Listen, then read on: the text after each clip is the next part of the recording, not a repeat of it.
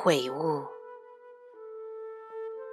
如果在前世你残酷、喜欢施虐，或做过一些让自己有罪恶感及羞耻感的事，那灵魂就必须找到他赎罪的方式。在随之而来的几世中，灵魂也许会进入一个要求高层次的奉献、仁慈和爱的服务的生命剧本，作为赎罪的方式。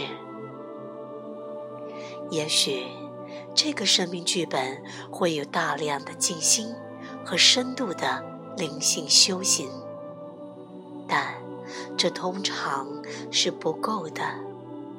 一个曾经凌虐他人的灵魂，必须悔悟。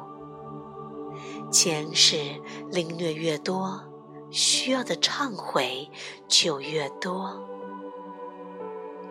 然而，如果过去对他人的凌虐还只是停留在无意识的层面，真正的悔悟是不可能发生的。所以。生命剧本会用一些方法，把过去对他人的凌虐带到意识层面。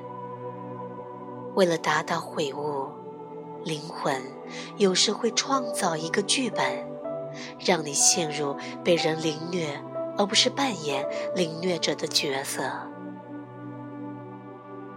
这会使我们了解到基督的话。他说：“施于人。”人必施于你，带着觉知去经历被凌虐的痛苦，你就不会想要把这种痛苦再施加于他人。这样的悔悟是真实和虔诚的。一个机会，就像。你儿时痛苦或创伤的事件，会影响你的整个生命一样。前世的痛苦和创伤也会影响你的生命。为了使你从受限的过去中解脱出来，这些痛苦和创伤事件就必须在觉知中还原。这是疗愈过程的重点。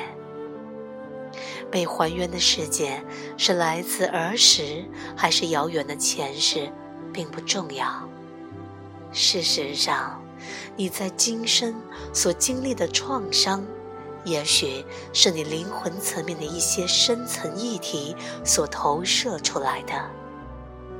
它提供了一个疗愈灵魂的绝佳机会。当你知道疗愈和完成过去的事能释放你，并让你进入当下时刻和生命的真理时，你就会知道，在你生命中的每个问题、冲突与困难，实际上都是一个疗愈和觉醒的机会。